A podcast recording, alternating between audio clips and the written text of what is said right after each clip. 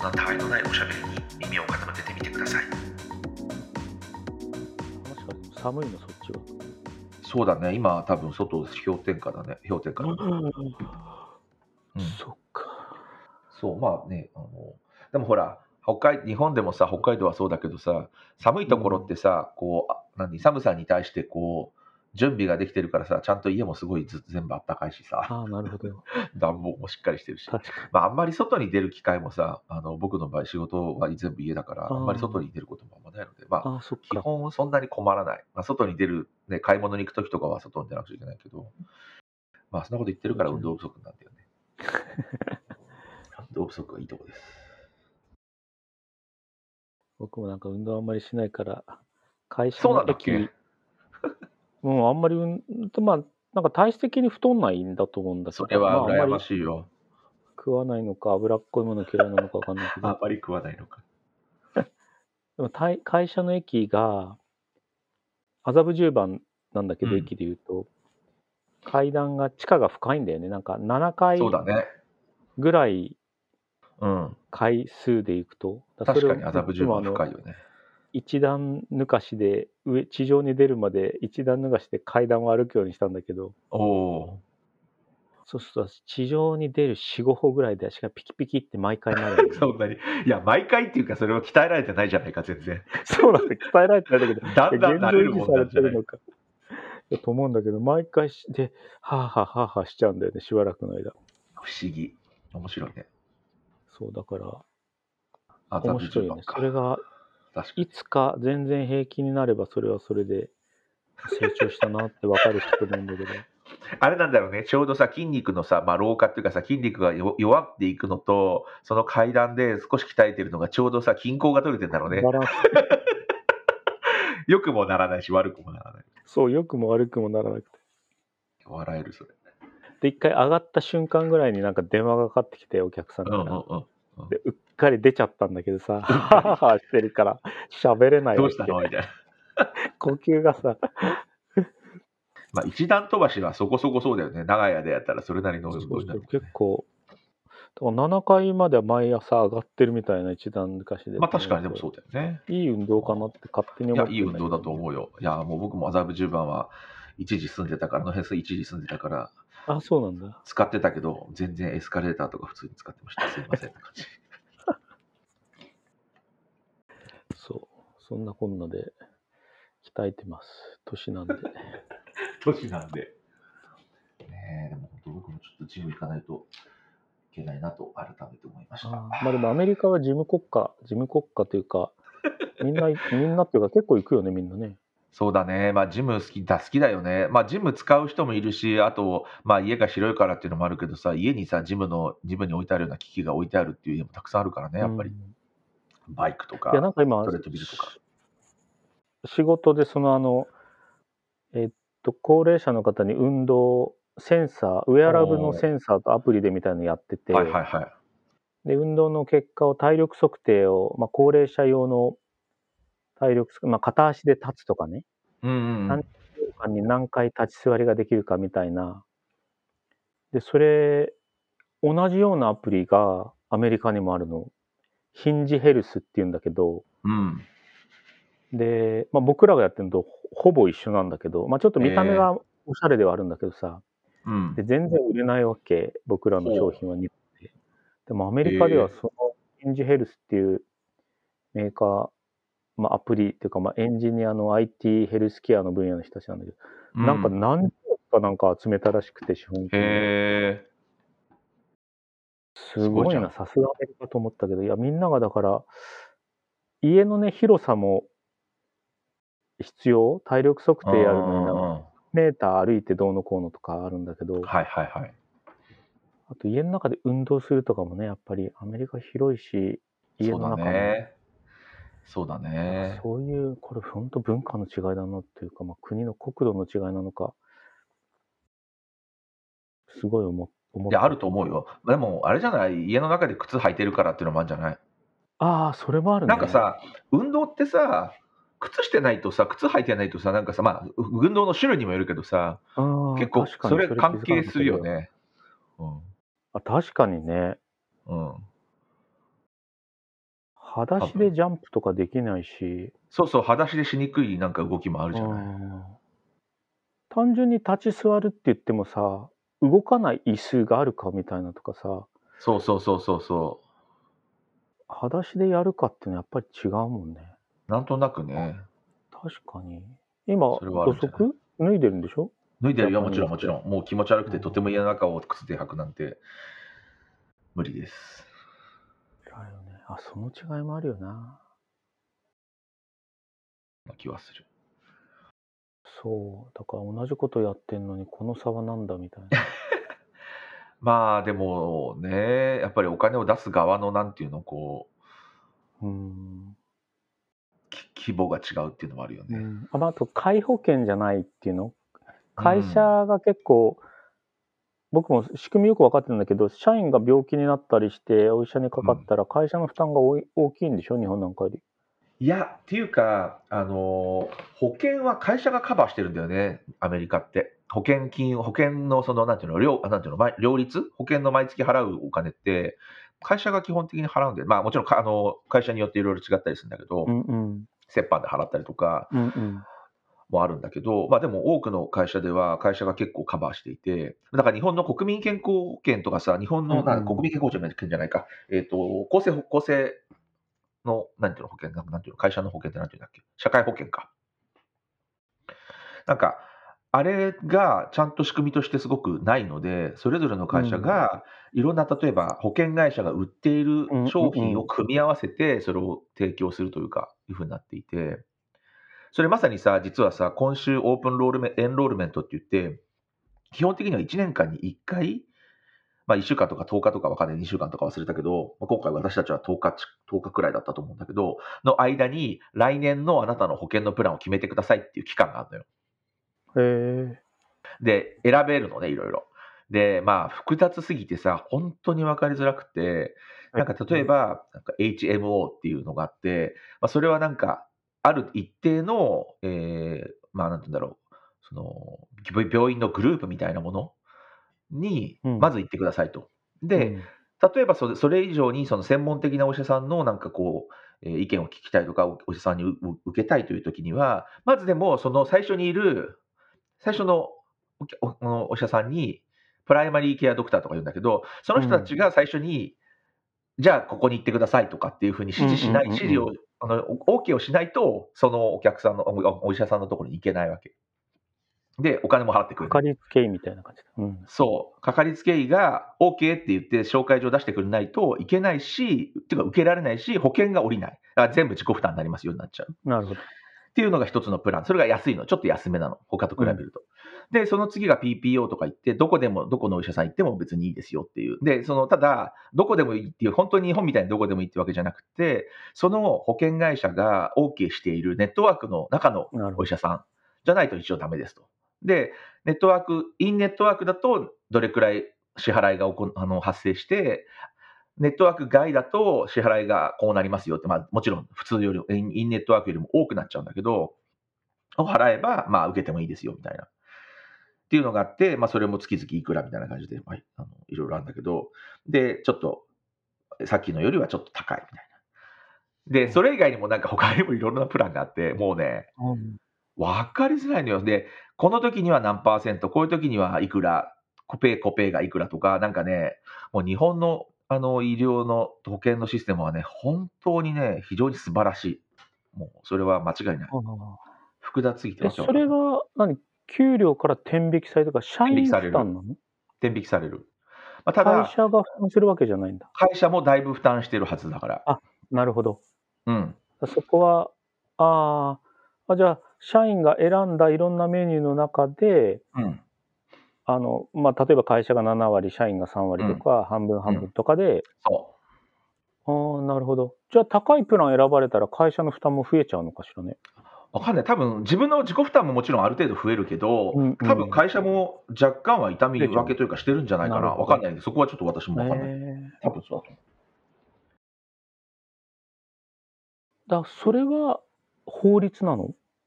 会社がサービスとしていい社員に来てもらうためにも、多分そみうん。なもやってるからやらなきゃな。ああ、なるほど多分そっ。ちだと思う。うーん。そっか、そうだただ。保険すごい高いからさ、アメリカさ、入ると、その国民保険合計みたいなのないから、うんうんうん。だからやっぱり会社のベネフィットとして、公正、あの、なんていうんだろう、そういうものとしては、すごい重要な、結構、決め手になるうんポイントでもある、ベネフィットでもあるよね、会社の。なるほど。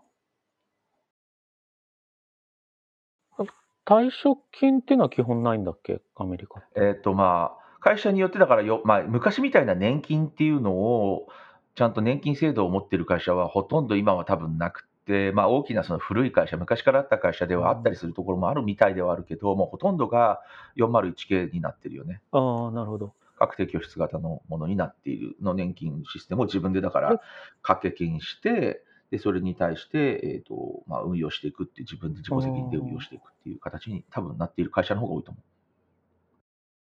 それに会社の負担はないもんね。自分の。それもでも会社がマッチしてくれる会社もあるんだよね、いい会社ああ、なだるほど。と。うん、うちはね、してないはず、それに関しては。うん、なんか若い会社だからね、多分ね、あまり年金のこととかみんな気にしてないんだと思う。まあそうだよ。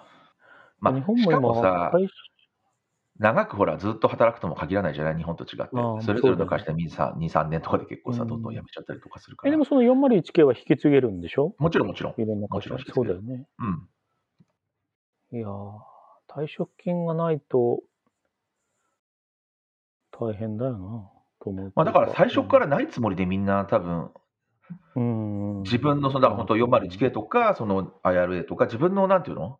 プランとしてというか、せうん自分の人生プランとしてちゃんと考えないと、本当後で困るのは間違いない。うんまあ、とはいえ、日本の年金だけで生きていけ、日本の国民年金だけで生きていけるのって考えると、それはそれでね、なんか不安はいろいろあるよね。まあ、不可能だよな。うん、持ち家とかの人だったら、もしかしたらありえるかもしれないけどさ、厳しいよね。ねえ。本当給料今、物価も日本上がりつつあるけど、給料はいいまいちだし、今そのうん自分の小さな会社とか、毎月給料のその管理のおばちゃんが給料振り込みの手続きをして、僕が承認してんだけどさ、うん。30いくつの人の給料とか見るとさ、うん。いや、会社こんだけしか払ってないの申し訳ないなと思う。まあ別に俺の会社じゃないけどさ、なんか、いやこんなんで、しかも退職金なんかないからさ、うちの会社。うん。彼ら 401K とかも確定拠出なんかもしてないし、どうやって生きていくとか、まあ、結婚もできないし、子供も産めないよな、こんなんだとって、うん。なんか毎月その25日前にその銀行の送金の承認をするときいつも暗くなっちゃうんだけどさ、お会社儲かったのでもしょうがないけど、でも、ほんとね、やっぱり子供増えねえよなって、いやーでも本当そうだよね。本当思う、もう。ん。これはでも、給料ね、上がらないとね、でも、これから大変だよね。うんまあ今さ、ね、物価も上がってるしさ。う、本当大変。アメリカって子供の数は2人以上な、2人はなんか 1. 点いくつぐらいなのか。移民で維持してるのかな。そうだね。でも今のアメリカの子供の数ってどれくらいなの？ちょっと見てみようか。特殊出生率っていうんだっけ？特殊出生率は1.66ってジェトロの今あーパッと出てきたのがニュース、あの、記事では載ってるね。でもこれは2000、まあ2022年だから、まあ去年、1年半くらい前のうんだけど、まあでもそのコロナの影響あるか1.66なってど合計特特殊出生率は。まあでもそうおっしゃる通り、移民がそうそういまあ、るからトントンなね。んだろうね。うん、日本1.2とかだから確か、そうだよね。移民がなく、もうすごい勢いで減ってるもんね。そうだよね。いや、本当どうすんの？難しい世の中だ。どうすんの？本当減っちゃうよ、どんどん。ねまあ僕が死んだ頃に、僕らの孫、2050年、2050年か、だから今から30年後に3000万ぐらい減るから、うーん。北海道と東北と四国と九州が全部吹っ飛ぶぐらいないやー、大変なことだよね、それってでも。ゼロ名ですみたいな。8000名、9000名、8000、9000あ、でも本当どうす名。ね、んのアメリカ3億超えて、3億超えてるね。まあでも8000名とかね、7000人の、7000万人の国って普通にあるけど、うん、まあでも、そこで生き延びてるところは、生き延びてるというか、いわゆる、なんていうの、例えば、ワールドカップで一定の、うん。ね、順位になるとか、うんオリンピックで一定の数金取れるとかだと、やっぱり観光立国だよね。まあ、そうなってきちゃうだろうね。外から人が来ないと。うん。日本はどうなんのかな。まあ、子供がどうなんだろう、実際、どう、8000万か。まあ、でも、韓国が日本の半分くらいだよね。6、7000万だよね。6000万とかだよね。そうだね。5、6千万だと思うんで、うん。もう BTS をいっぱい作んなきゃ稼げないよね。まあ、だからこそ、だから韓国はね、まあ、まあ、本当前もなんかこれ話した気がするけど、まあ、世界マーケットを最初から見てるよね。うんまあ、あの BTS もそうっていうか、アイドルもそうだし、えー産業時代がそうだよね。サムスンとか LG とか、それこそ本当に、アメリカではさ、もう、ね、日本の下手したらメーカーよりも流し入れているしっていうか、一般の家庭の家電としては、ね、全然普通の家庭、一般家庭に入ってるから、そういう意味では世界市場をちゃんと見てるよね。うんうんうん。そうだよね。日本本当ないよ日本はな。さ、アメリカはやっぱりなんねか、それなりのマーケットサイズが日本の中にあるからっていうのがね、あるよね。そうね、昔から、まあでもそこが減っていってどうなるかっていう。そうそうそう、本当そうなんだよ。だから、日本自体がね、人口減っちゃうから、うん日本だけ見ててやってたけどどうすんのこれからはっていうのはあるよね。ね。その中でね、もう韓国のメーカーが、日本アメリカなんかでは例えばね、もう完全に認知度が高くなってるわけだから、うんここからまた新しく入っていくのって大変。ヒュンダイの車とかも普通に走いっぱい走ってんでしょ？もちろ。あもうん全然すごいよ。ヒュンダイとキア。キア。うん。このまあ2社だろうね、基本的にはね。韓国の車。すごい走ってるよ、普通に。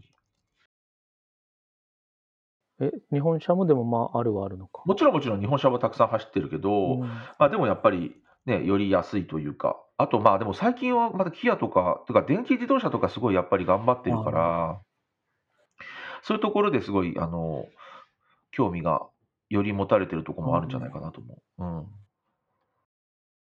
ん。あの、なんだっけ、イーロン・マスクのあ、テスラ？テスラも、うん。もちろんテスラも走ってる。まあ、ただうんね、僕今、あね、コネチカットに住んでるけど、コネチカットはまあもちろん走ってるけど、まあ、カリフォルニアはやっぱりね、すごかったからね、私の住んでたエリアはテスラだらけのいいところだったので、あ、本当。ねあもうモデル S の時もすごかったけど、今、モデル3とモデル Y がもうバンバンバンバン走ってたからね、カリフォルニアは。あれも自動運転とかって、あ、一定のその指定された区域、あ、完全自動運転ってあるんだっけ？完全自動運転は、なかなかまあ、ないよね、まだね。ないテスラとかではないけど、まあ、ただその一部の地域であのタクシーみたいなうん。もののサービスを一応許可してるっていうのが、まあ、ニュースになってたりとかはするよね、クルーズとかね。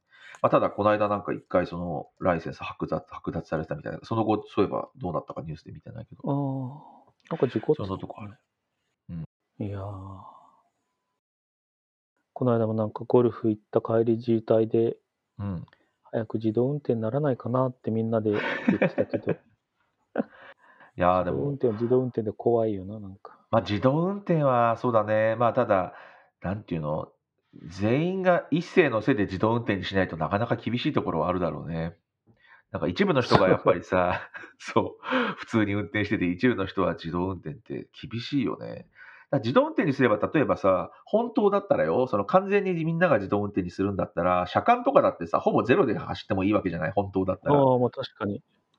だけどさ、実際には危ない運転をする人も中にはいるわけだからさ、やっぱり結局、ね、車間の距離はちゃんとある程度取ってなくちゃいけないとかさ、なんかそういうのを考えるとさ、まあ、実は、あ、確かに、まあ、もちろんその本人は楽になるけど、なんか社社会全体として見たときには、それは本当にメリットがあるのだろうかみたいな、ちょっと考えちゃったりはする。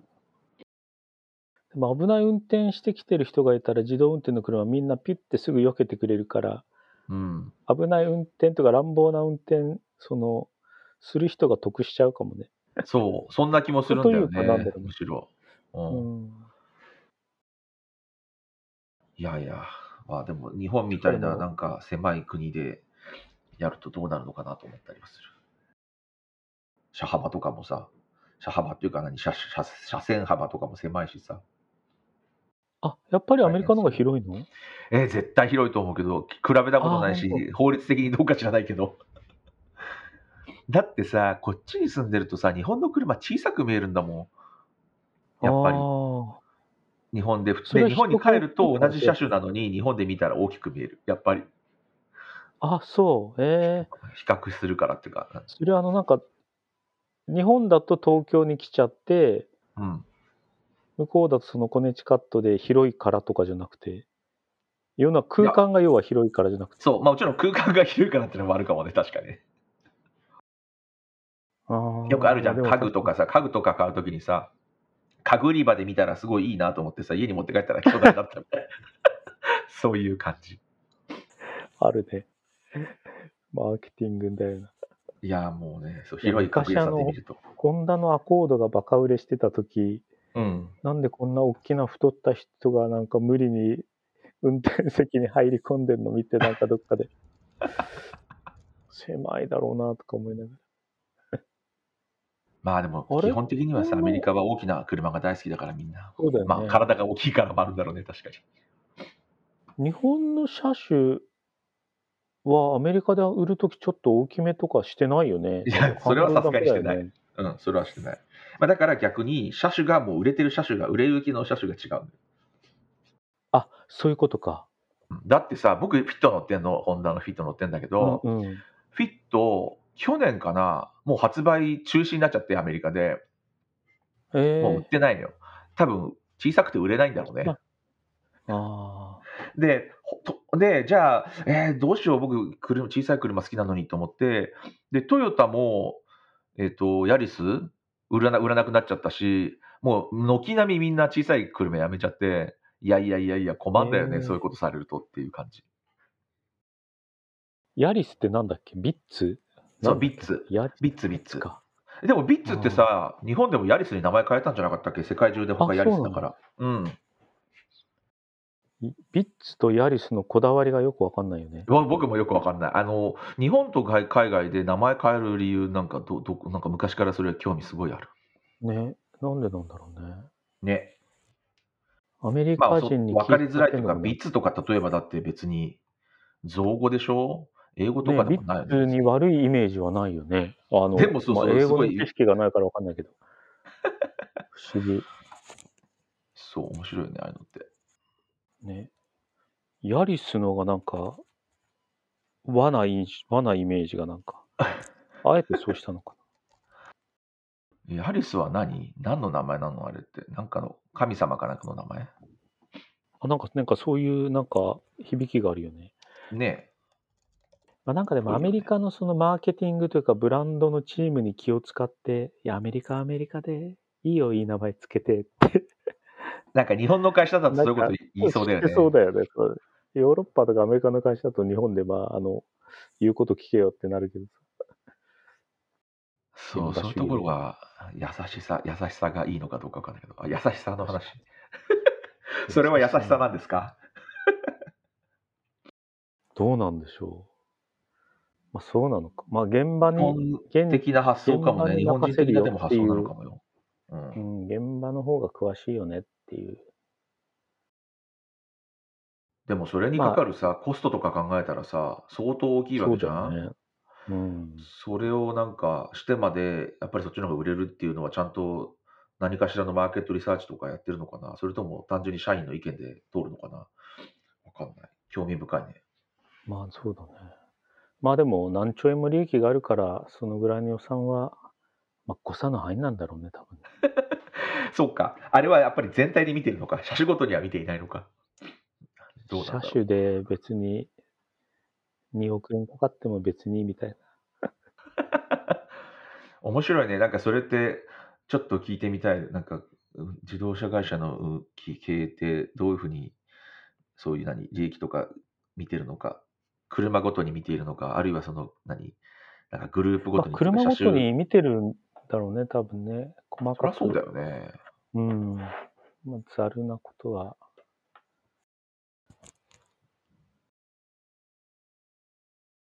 まあでもそういうの面白いよな。名詞、名前。うん。うん、そうね。まあ、のみはブランドのこととかもね、仕事でやってたりしたから、興味深いとこなんだよね。そうね。うん。まあ、慣れもあるけどね、ああいうのね。まあ、ね、でもなんかその、昔、昔というか、そのあの、検索しやすいとか、やっぱり、うん。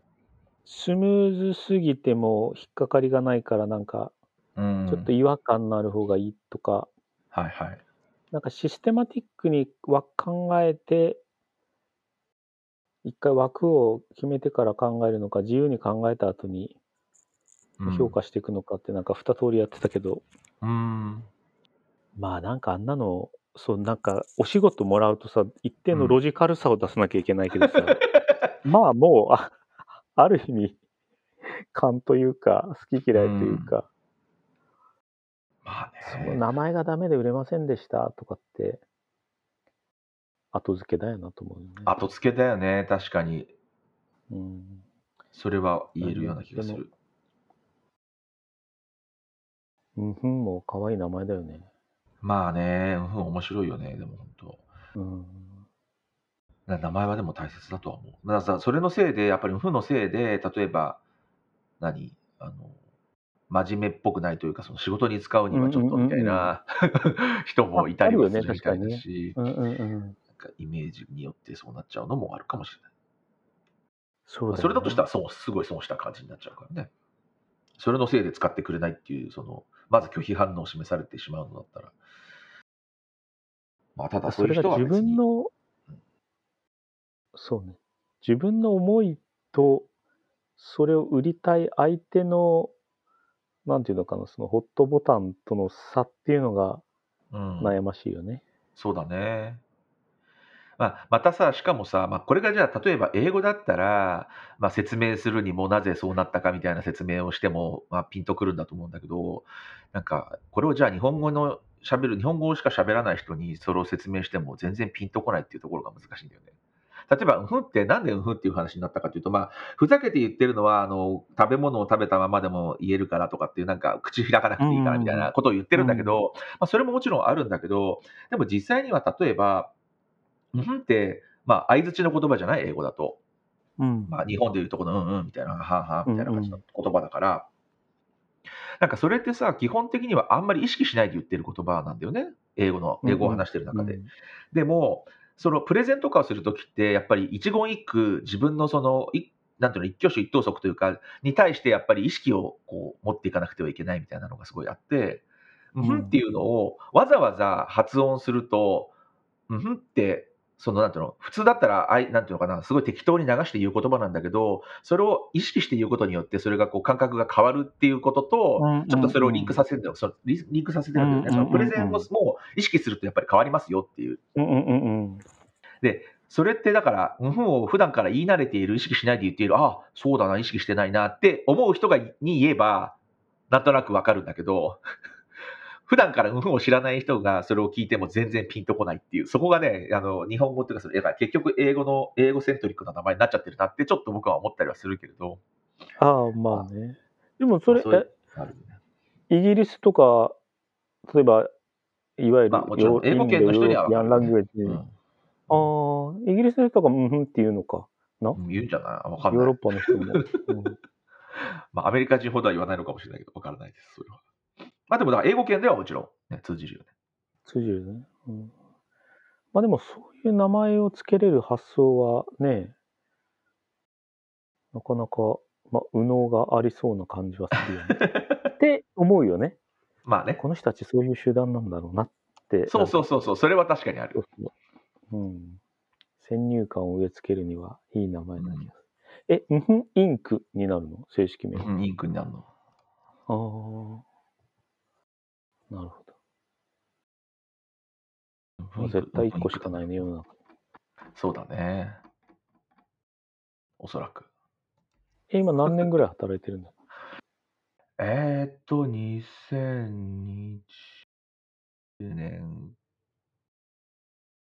から？